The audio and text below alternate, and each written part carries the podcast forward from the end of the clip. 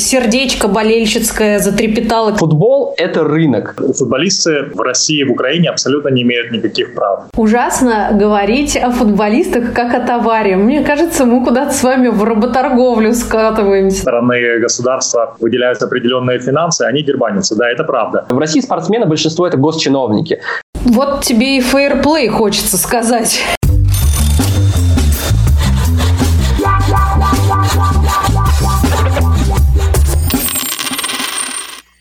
Всем привет! Это подкаст «А это законно». Меня зовут Таня Фельгенгауэр. Этот подкаст мы делаем совместно с Репабликом и Transparency International Russia. По идее, конечно, сейчас я должна была бы проводить время со своими футбольными друзьями в ожидании чемпионата Европы по футболу и начинать обсуждение, кто же все-таки самая классная сборная. Но в наши планы вмешался коронавирус, пандемия, и поэтому, к великому к сожалению, чемпионат перенесен, а это значит, что у нас есть время с вами поговорить о коррупции в спорте. Большой спорт, как мы знаем, это спорт высших достижений, но и не, не менее высших и больших коррупционных схем. Так ли это? Сегодня я буду узнавать у своего коллеги, спортивного журналиста Александра Головина. Александр, здравствуйте.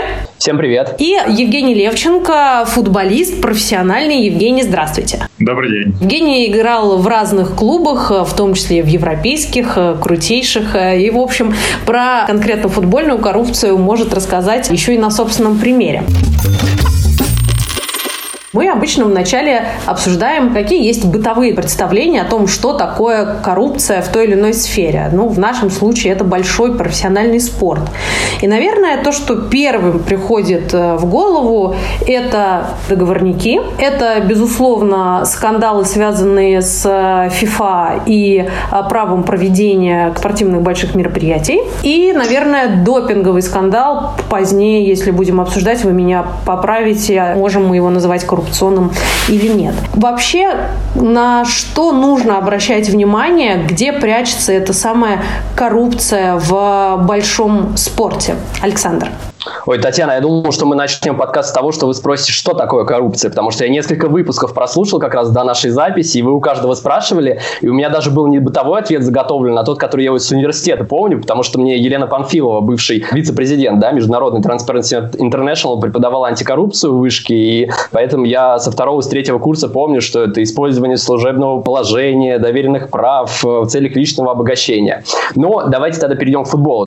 А, я слушал перед записью подкаст в том, том числе про школу, про коррупцию в школе. И мне кажется, эти два кейса, футбол, спорт вообще в целом и школа, они похожи. Потому что все мы слышали про какие-то поборы в школе, все мы слышали про мертвые души. Я просто помню свою реакцию, когда я зашел в кабинет информатики в 10 классе и увидел там кучу трудовых книжек. Там был э, гардеробщик, помощник гардеробщика. Хотя таких э, людей я не видел никогда в школе. Но при этом должности были, всем им выплачивались деньги.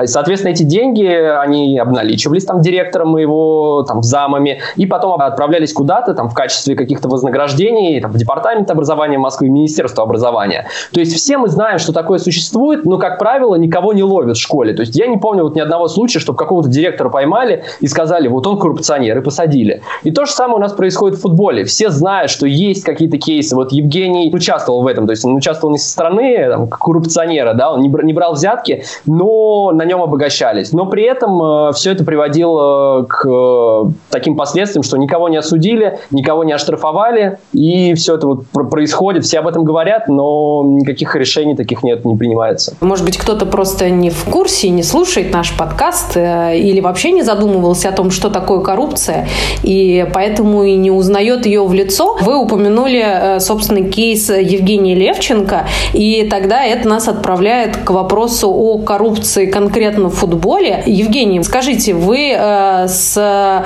момента своей уже, ну, такой сознательной карьеры футбольной, вы вообще задумывались о том, как может выглядеть коррупция вокруг вас? Или до тех пор, пока вы не оказались, по сути, жертвой коррупционной схемы, вас это не сильно как-то волновало? Конечно, не сильно волнует, когда ты находишься в Нидерландах. Потому что, когда ты находишься в Нидерландах, таких масштабов коррупционных совершенно нет. У меня есть э, возможность сравнивать три страны. Голландия, Украина, Россия. Голландия говорить уже неправильно, Нидерланды. Да? Тот тот размах коррупции, который присутствует в наших на постсоветском пространстве, он, конечно же, поражает. И понятно, что в последние пять лет я по некоторым причинам не был э, в России, но читаю, общаюсь с людьми и понимаю, что практически ничего не меняется. Только лишь меняются некоторые персонажи, люди в клубах. Все знаем, что рыба гниет с головы. И мы понимаем, насколько эта вертикаль коррупционная выстроена. И я думаю, что многие люди практически больше не задумываются о том, давать ли взятку или не давать взятку. Все вот эти вот процессы, они стали как бы, ну, будем говорить в кавычках, легальны. И на это мне смотреть со стороны, например, Нидерландов намного сложнее. Хоть я понимаю, родился в Украине, родился в Советском Союзе, но вот сознательную часть сознательной жизни я провел в Нидерландах и понимаю, насколько тяжело принимать такие процессы, которые происходят у нас. Конечно же, один из э, примеров — это мой трансфер в Сатурн. Он очень болезненно мне дался, потому что я заранее договаривался и с агентом, и с Сатурном, что никаких коррупционных схем не будет, пройдем этот трансфер чисто. Для меня это был такой довольно-таки опрометчивый шаг, потому что я понимал, что в спортивном плане я регрессирую, иду назад. И когда ты понимаешь, на, что зарабатываю деньги, по сути отмываю, то это довольно-таки болезненно. Ну, и тут сыграло такое мое принципиальное чувство когда нужно было об этом говорить. И, к сожалению, к сожалению, вот у нас, о чем мы говорим, ребята, с которыми я играл в футбол, они не поддержали. И хотя все знали об этом, на многих футболистах зарабатывают, и я даже не назову это заработком, откатывают, да, но все боятся. К сожалению, боятся говорить, потому что понимают, что через 10-15 лет такое крест может быть предложено им. Давайте чуть тогда подробнее для тех, кто, может быть, не сильно разбираются в российском футболе. Я скажу, что «Сатурн» — это подмосковная команда, которая, ну, из нижней половины таблицы, скажем так, хотя я в Раменское ездила с удовольствием. Вы описали конкретную коррупционную схему, это отмывание денег да? Да. А, расскажите подробнее, как это работает вообще? Мне сложно описать, насколько это хорошо работает или плохо, но понятно, что деньги выводятся через офшоры подставных лиц. И... А между, между кем и кем, собственно, идет обмен деньгами? между клубом и э, тем же клубом и с людьми, которые просто присутствуют. Это агенты. В общем-то, по сути, это просто перевод денег на другие счета и вывод из чистой бухгалтерии за рубеж. Насколько я помню, Евгений, на вашем трансфере отмыли 400 тысяч евро, и это было сделано со счетов Сатурна. Деньги пришли на счет агента, который принимал участие в сделке, но сумма была нерелевантна. То есть она могла быть там, в 4-5 раз меньше она должна была быть в 4-5 раз меньше, но и понятно, что агенты — это люди, которые тоже имеют право зарабатывать, но эти цифры, они совершенно несопоставимы с тем процессом, который, во-первых, я пришел как свободный агент. Свободный агент — это значит, что на тебе, в принципе, очень сложно заработать. Но агентские у нас практически вот там в Украине, в России выплачивают всем людям, которые просто-напросто приводят футболистов. Ну, если глобальнее смотреть, то, конечно же, мы вот, например, с э, стороны профсоюза сейчас пытаемся бороться с тем, чтобы агенты это не только в России, но и за рубежом, там, в любых странах, получали несоизмеримые агентские выплаты. Поэтому вот те 400 тысяч долларов, которые перевели на, так скажем, офшор и которые получили э, братья Пряткины, это было, конечно же, очень болезненно, потому что мы договаривались о том, насколько чисто пройдет этот трансфер. Еще нюанс, что один из братьев Пряткиных, Сергей Пряткин, он с 2005 или с 2007 года находится во главе российской премьер-лиги. Допустим, у него заканчивается срок, его досрочно избирают без всякой программы. Он, по сути, как Путин такой в футболе. Да, там еще такой мощный был и конфликт интересов тоже, который вроде формально попытались убрать. Александр, насколько вот эта схема распространена и характерна не только для России? Сначала по поводу России, мне кажется, в последние годы это любимая схема агентов и людей из футбольных клубов. Допустим, возьмем трансфер Никиты Медведева из Ростова в Локомотив. Он так же, как Евгений, молодой вратарь, который там сыграл 10, э, по-моему, матчей на ноль подряд, 22 года. Локомотив решил перекупить его. Никита Медведев переходил из Ростова в Москву, переезжал свободным агентом. Но при этом агент игрока заработал 3 миллиона долларов. Да, вот так бывает. То есть 400 тысяч это еще нормально. Хотя по тем временам, конечно, это было не так, как сегодня 400 тысяч, но вот бывает и такое. То есть э, выплата агентам якобы за бесплатный трансфер, хотя для клуба, как мы понимаем, и для бюджета клуба, для госкорпорации, Локомотив спонсируется госкорпорация РЖД, это отнюдь не бесплатный трансфер. И, соответственно, дальше мы можем проследить схему. Я не могу ничего утверждать. Президент Локомотива Илья Геркус тоже говорит, что это нормальная практика сейчас в футболе, что если приходит бесплатный игрок, то его агенту нужно заплатить. Но как э, в дальнейшем могла работать эта схема? Агент получает на там, счет эти деньги, обналичивает их, э, скорее всего, и дальше эти деньги делятся между теми людьми, которые принимали участие в трансфере. Ой, вообще, прям такая, это классическая же схема. Она, видимо, отлично действует но не только в спорте, но и вообще везде, где есть какие-то деньги, особенно если они государственные. Testament Я думаю, что она применима во всех уровнях и во всех сферах. Поэтому футбол абсолютно не исключение, но только суммы, конечно же, и люди, которые обращают на это внимание, они, они реально высокие. Еще обратить внимание, что когда мы говорим о госзакупках, мы можем понимать, да, что а, там канцелярские принадлежности, условно говоря, или какая-то машина для чиновника, она стоит столько, по госзакупкам мы проверяем, на самом деле на нее потратили в три раза больше денег, чем рыночная цена. Футбол – это рынок. Илья Геркус прав, когда он говорит, говорит, что 3 миллиона евро – это релевантная цена оплаты агенту за бесплатного игрока. Потому что мы можем это проследить на примере, допустим, зарплат футболистов. Условно, вот вы, Татьяна, там возьмем от балды любую сумму,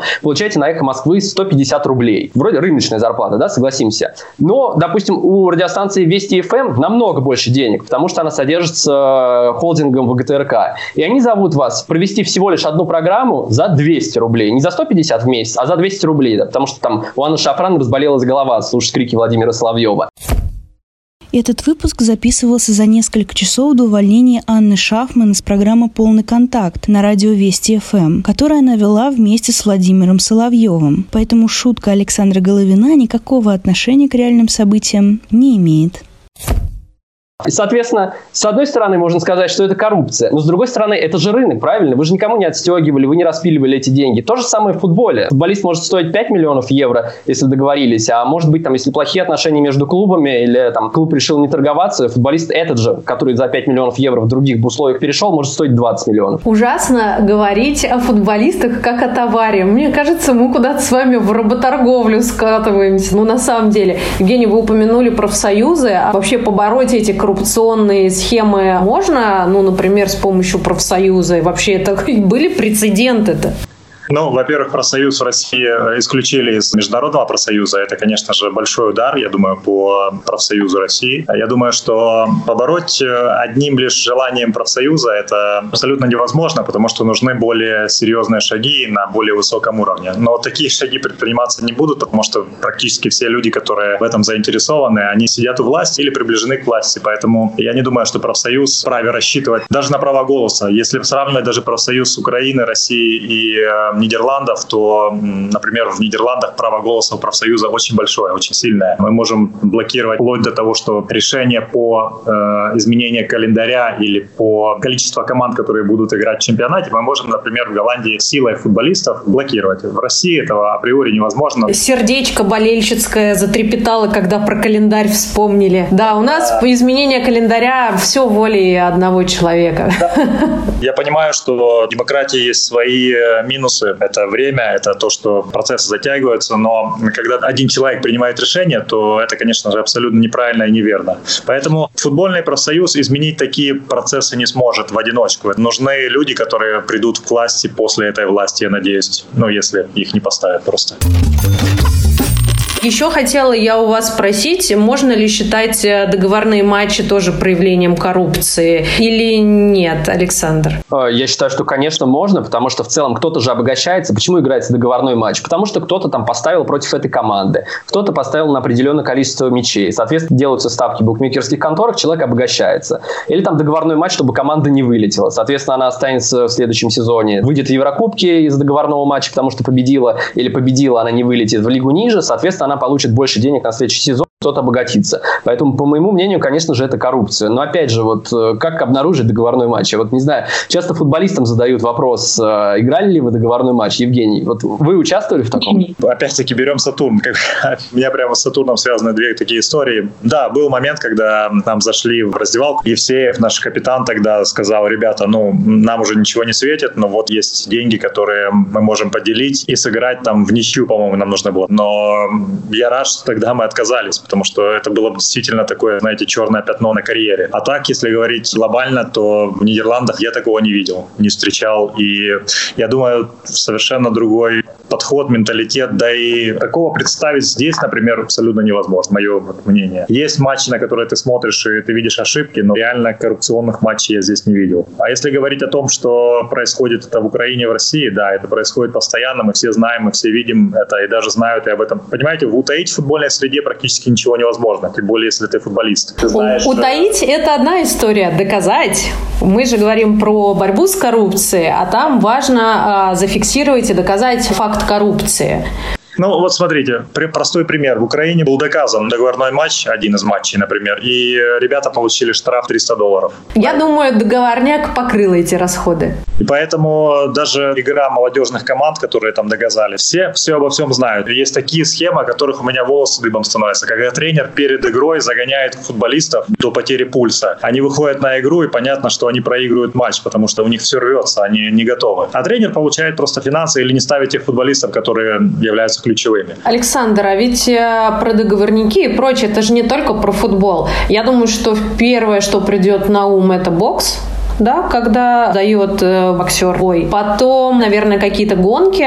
Теннис. Теннис, да? Кто-нибудь добавите, где, где может быть вот эта коррупционная штука? Э, теннис, да, абсолютно, Евгений абсолютно прав. Э, и причем э, Международная федерация тенниса, по сути, вынуждает игроков играть договорные матчи, потому что теннисисты, они же не, не как в России спортсмены. То есть в России спортсмены большинство это госчиновники. Они получают деньги из Минспорта, они получают деньги из Центра спортивной подготовки, какие-то стипендии президента. Теннисисты все, по сути, индивидуальные предприниматели. То есть выиграл турнир, получил рейтинговые очки, и к этому какой-то бонус там за каждый круг. Но чтобы себя окупать, нужно стоять в рейтинге, там есть рейтинг WTA ATP, мужской и женский, нужно стоять в топ-100. Если ты не входишь в топ-100, или, допустим, там не играешь параллельно микс, пару и одиночку, и там в, в каждом рейтинге входишь там в топ-200, значит, ты уже себя не окупаешь. Соответственно, если ты себя не окупаешь, ты не можешь себя прокормить, ты не можешь путешествовать и ездить на турниры, ты не можешь оплачивать э, тренера. Все это происходит из-за того, что теннисная федерация, она там работает по... Мы, конечно, можем говорить, что там капитализм э, лучше коммунизма,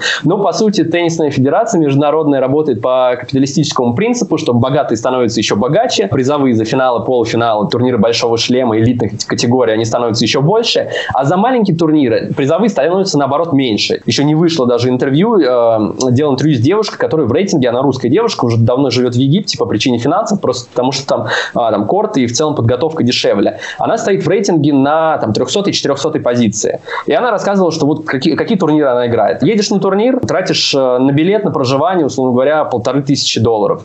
Выигрываешь турнир, получаешь всего тысячу долларов. Как, соответственно, прожить?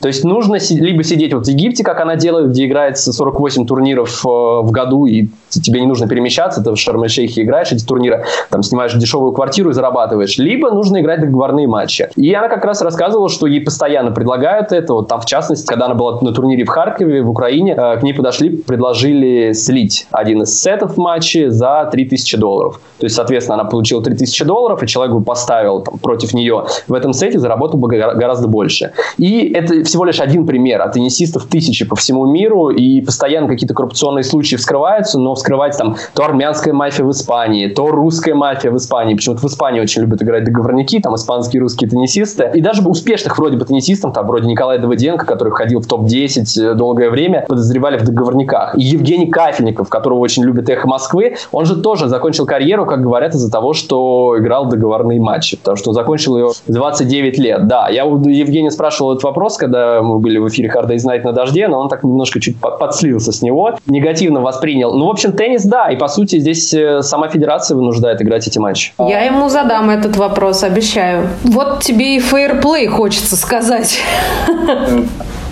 Вот тебе и прозрачность, и транспарентность. Вот она и связь между коррупцией и спортом.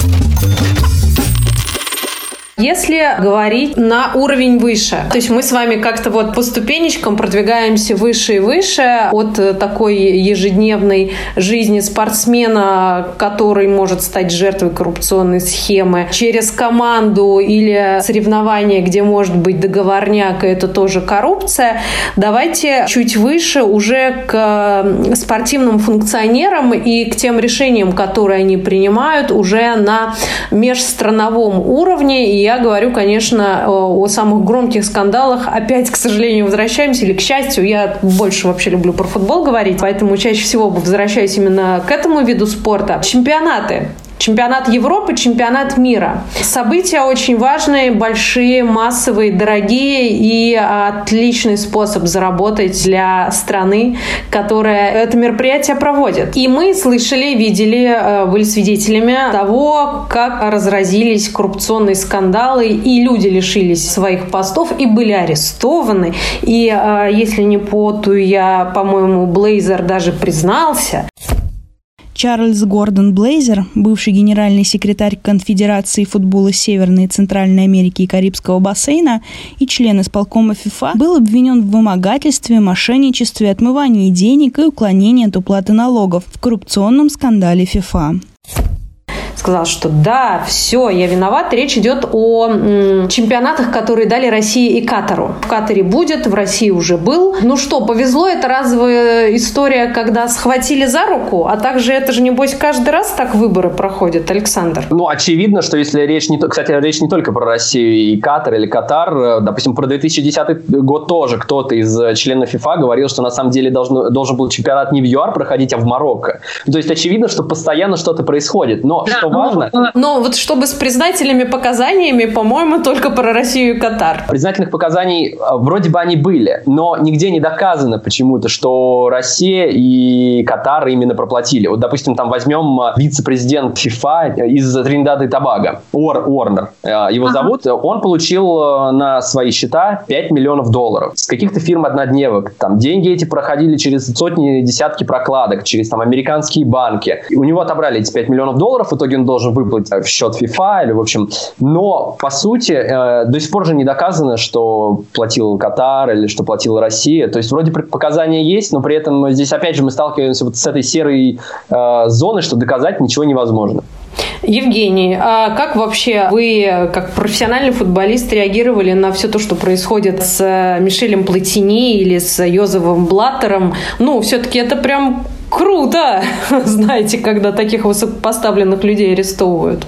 Ну, с одной стороны, круто, а с другой стороны, понимаешь, что, да, их отстранили от, э, от должностей, но, в принципе, ничего не поменялось. Если брать глобально, вот о чем мы говорим, система, которая выстроена, она существует, она работает. И насколько было смешно, когда, я помню, голландцы вместе с бельгийцами пытались там на велосипедах с тюльпанами делать такой, знаете, жест, и тогда был еще Йохан Кройф э, жив. Йохан Кройф, нидерландский футболист и тренер сборной Нидерландов, Аякса и Барселоны, трехкратный обладатель золотого мяча, признан одним из лучших футболистов 20 века. И э, все легенды катались на велосипедах перед УЕФА, перед ФИФА, разъезжали, показывали, насколько мы можем организовать чемпионат Европы, к примеру. И я помню, как пару дней назад, там, или пару недель назад я увидел эту фотографию, она у меня вызвала просто улыбку, насколько ты понимаешь, что все эти телодвижения, они были абсолютно ни к чему, потому что я уверен, что такая система до сих пор существует, но самое сложное это, конечно же, доказать то, что такое происходит и откуда идут деньги, потому что таких фирм однодневок и вот таких вот скрытых потайных ходов их очень много. И, в общем-то, практически таким людям ничего не, не, не бывает. Их покрывают свои же люди, потому что они же участвуют в, в коррупции. Александр, а э, вот создается впечатление, что во многом э, мир большого спорта, профессионального, он как-то вообще вне правового поля существует. Там что, действительно вообще никакие законы не, э, не описывают эти схемы? Почему это все остается вот недоказанное, не зафиксированное. Должны же быть какие-то законы или какие-то правила, нарушение которых влечет за собой, собственно, обвинение в коррупции. По поводу недоказанности, чтобы слушатели просто понимали, да, вы сказали, что там Платини, Блаттера отстранили, даже был арест, были допросы. Но на самом деле швейцарская прокуратура доказала только один факт коррупционной составляющей, что Блаттер перевел со счетов ФИФА на личный счет э, Платини 2 миллиона швейцарских франков, 1,8 миллиона евро.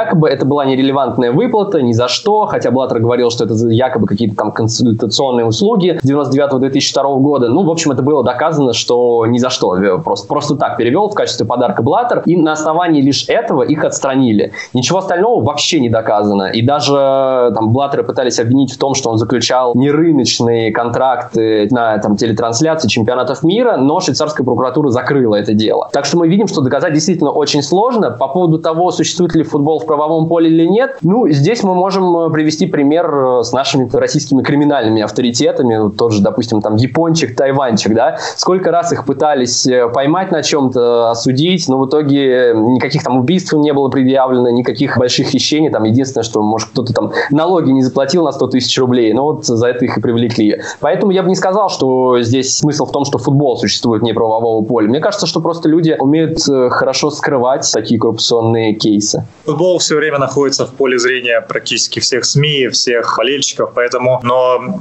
я бы не говорил, что футбол чем-то отличается от других каких-то сфер деятельности, просто постоянно находится на общем обозрении.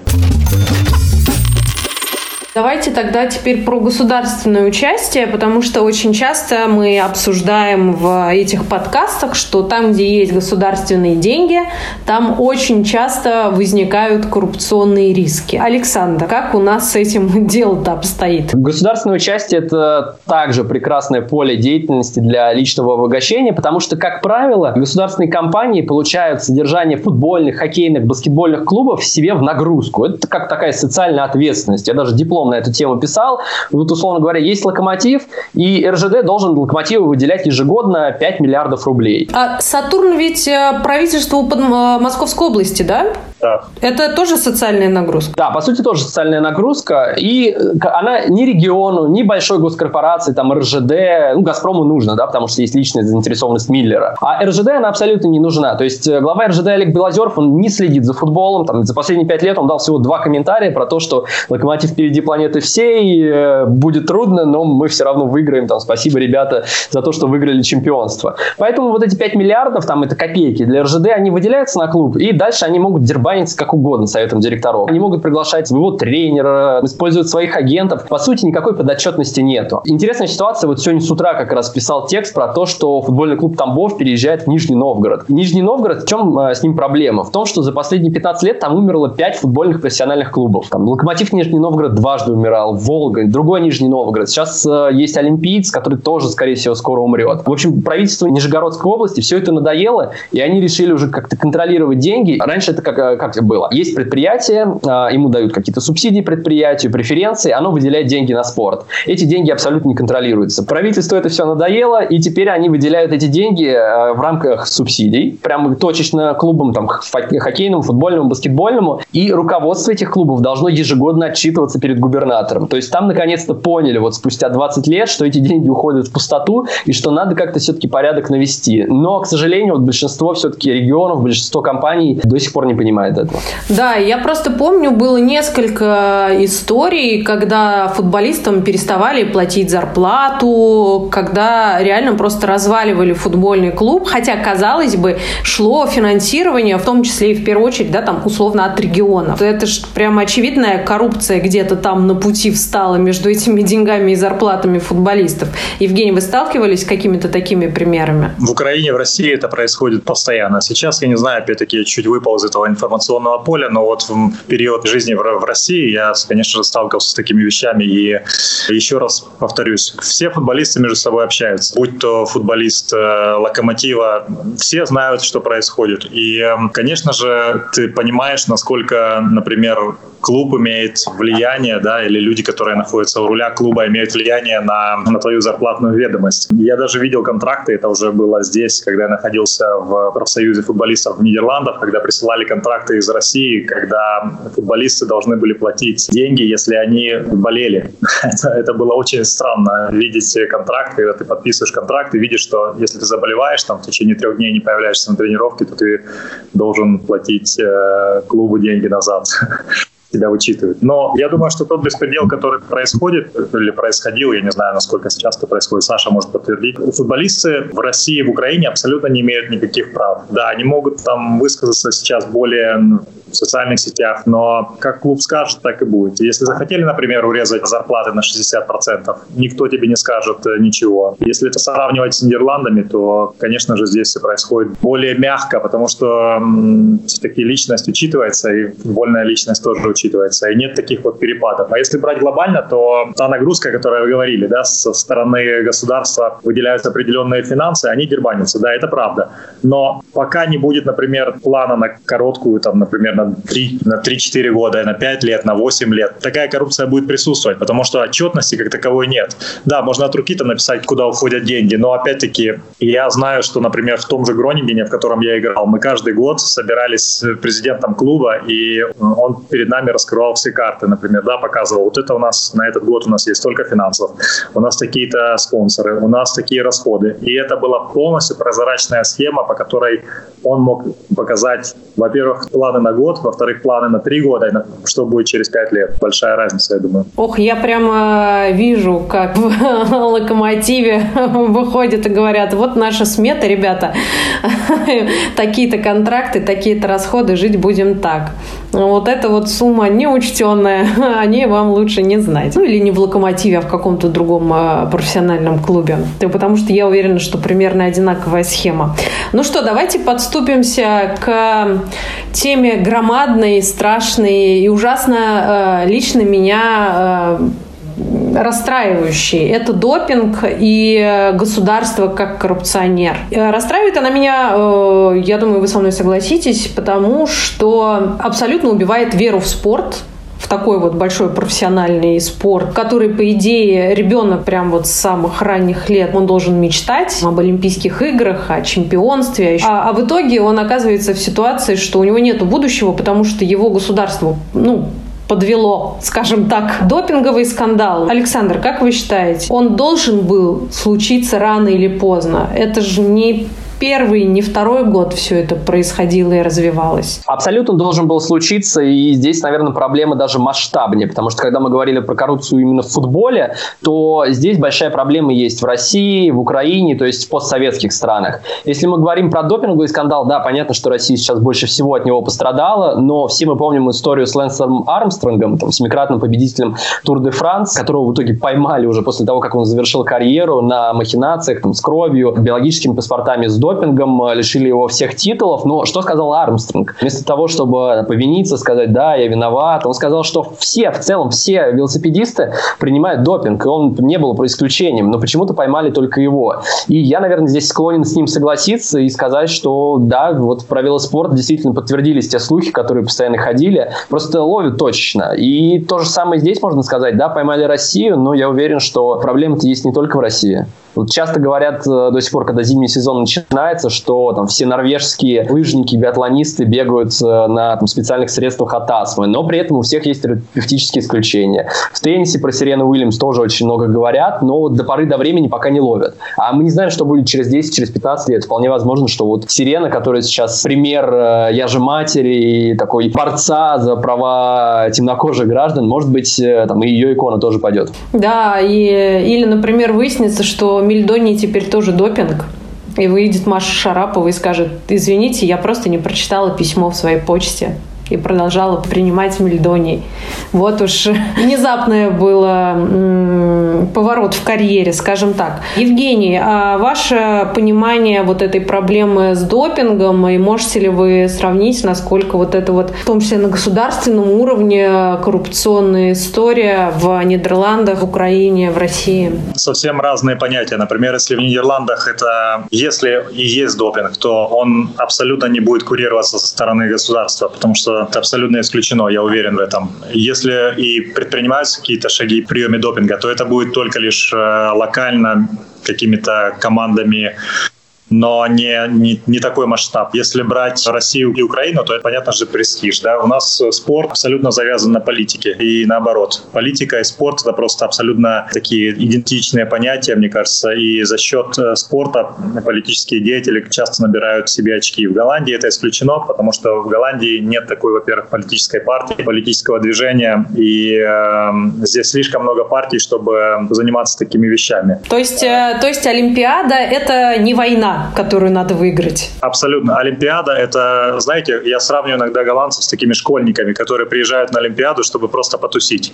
Ну, понятно, у них есть определенные задачи. У меня довольно-таки много друзей, например, в конькобежном спорте. И э, Марк Тайтерт, с которым мы долго общались по поводу там питания, режима, сна, он мне рассказывал такие вещи, которым можно было поучиться еще в футболе. Но опять-таки это индивидуальный вид спорта, и там совершенно другие задачи. И он мне рассказывал, что они используют используют новейшие технологии, но грань между новейшими технологиями и допингом, она, конечно же, очень маленькая. У меня всегда была дискуссия, что сегодня является не допингом, возможно, завтра будет действительно допингом. И знаете, я сейчас иногда приезжаю в Украину и смотрю, насколько там, например, футбол — это инструмент, реальный инструмент, чтобы чего-то добиться. В России также. Мы видим тех же футболистов, которых используют в своих целях определенные партии. Поэтому футбол и, в частности, спорт — это война для россиян, война для постсоветского пространства.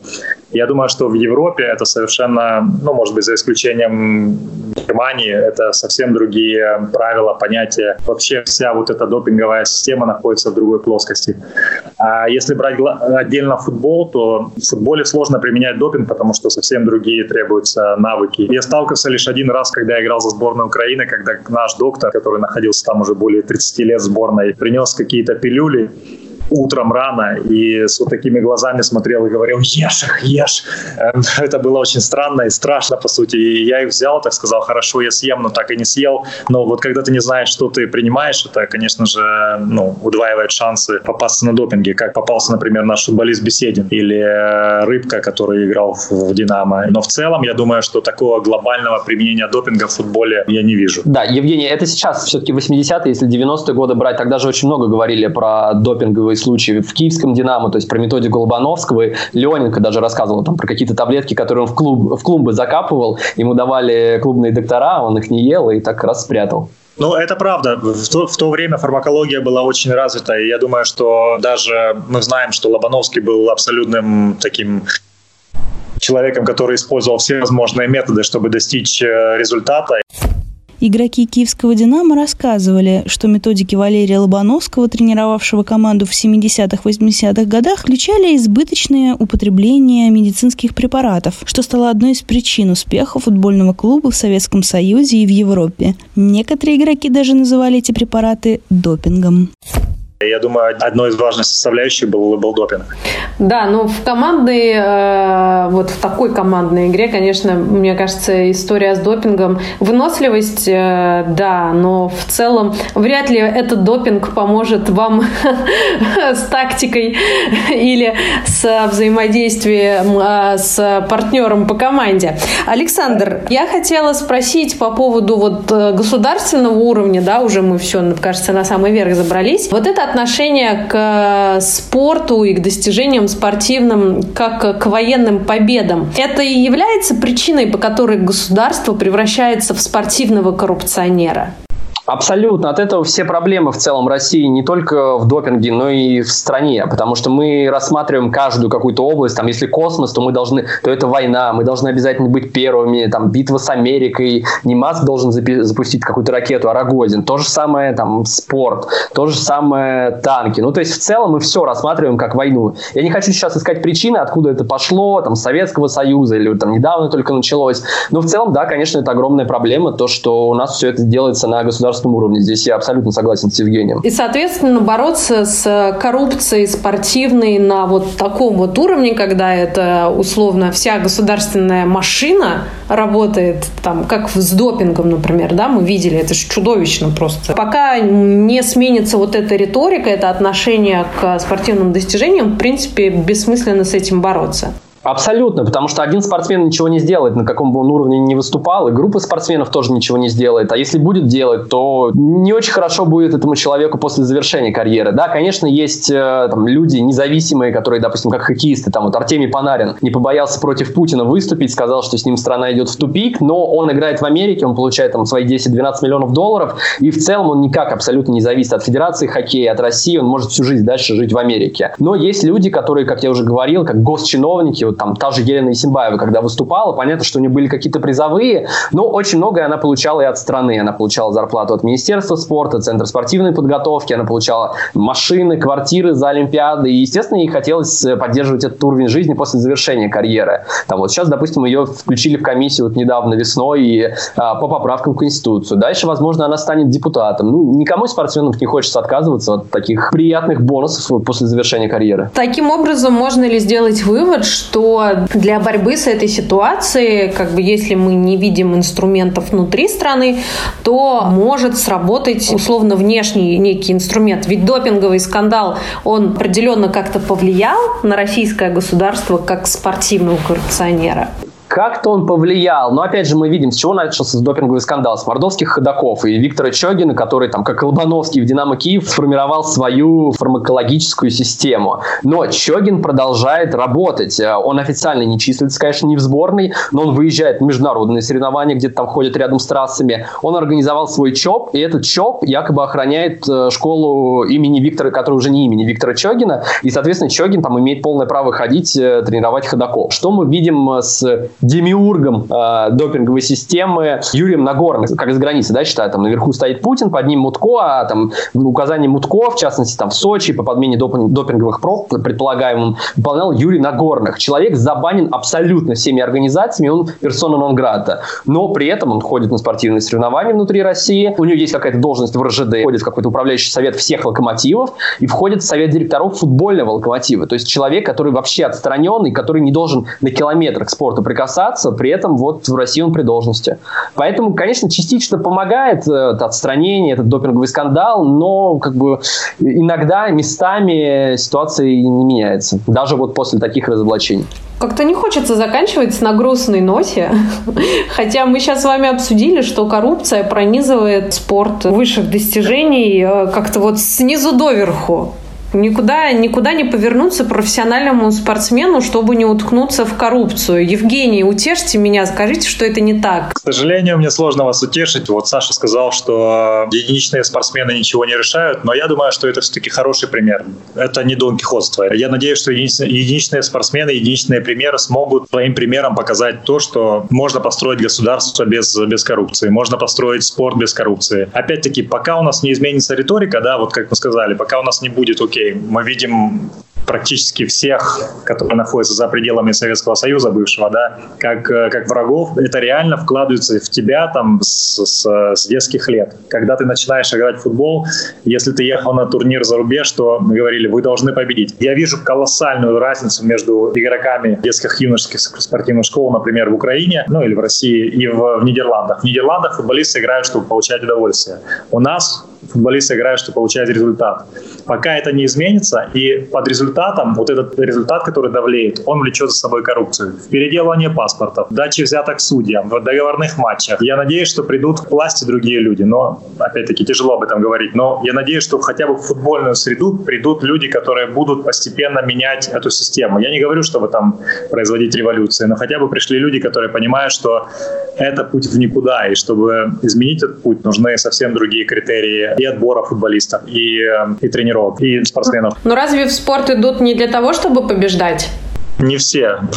Идут дети, конечно же, побеждать, конечно. Но вы не забывайте, что у детей очень часто отбивают, отбивают просто-напросто наслаждение спортом. Дети приходят в футбол, и из них делают роботов, которые, на которых зарабатывают деньги. Спросите многих футболистов. Многие играют в футбол, потому что это способ заработать себе на будущее. А, а изначально это же, конечно же, наслаждение тем, что ты любимое дело. Но сейчас это просто-напросто все сходит на нет. Не только в Украине или в России, это, это во многих странах так происходит. Там подход, пока он не изменится, не будет ничего хорошего. Так что утешьте. Я поняла. Так, утешения от Евгения я не дождалась. А, сейчас попробую утешиться в виртуальных объятиях Александра Главина. Мне кажется, должно быть больше в спорте таких людей, как Евгений. Конечно, это банальный ответ. Давайте начнем с себя. Но пока вот мы так будем да, рассуждать, там, как э, наши спортсмены, которые боятся идти против мнения партии, боятся идти против государства, там, чтобы сохранить свое благосостояние после завершения карьеры, мы никуда не сдвинемся. А пока будет больше таких людей, как Евгений, которые этого не боятся, которые готовы открыто говорить, что там, на моем трансфере распилили, там кто-то отмыл деньги. Когда будет больше людей, как Артемий Панарин, который говорит, что я зарабатываю сейчас, чтобы никому не лизать в жопу после завершения карьеры, тогда я надеюсь, что ситуация изменится. Ну, практика показывает, что сейчас люди хотя бы уже начинают плюс-минус в открытую говорить, а уже начинается обсуждение политики, потому что еще там, 2, 3, 4, 5 лет назад э, боялись все спортсмены публично высказываться. Сейчас вот недавно был кейс с Евгением Фроловым, вратарем Крыльев Советов, который э, высказался жестко про Путина, похвалил Навального, хотя сказал, что, конечно, ему тоже не совсем доверяет. Его штрафовали в итоге в футбольном клубе, но он хотя бы высказался. Может быть, чем больше таких примеров будет, тем больше людей скажут, ох, оказывается, можно высказываться, оказывается, у нас есть свобода слова. Я вот думаю, что надежда наша в этом. Ну что ж, я могу только сказать огромное спасибо Евгению Левченко. И могу сказать огромное спасибо Александру Головину. Это был подкаст, а это законно, который мы делаем совместно с Transparency International Россия и Репаблика. Мы этот сезон для вас ведет Таня Фельгенгауэр. Хочется добавить, отправьте этот выпуск всем своим знакомым спортсменам. Так победим коррупцию в спорте. Спасибо большое, друзья. Спасибо вам. Спасибо.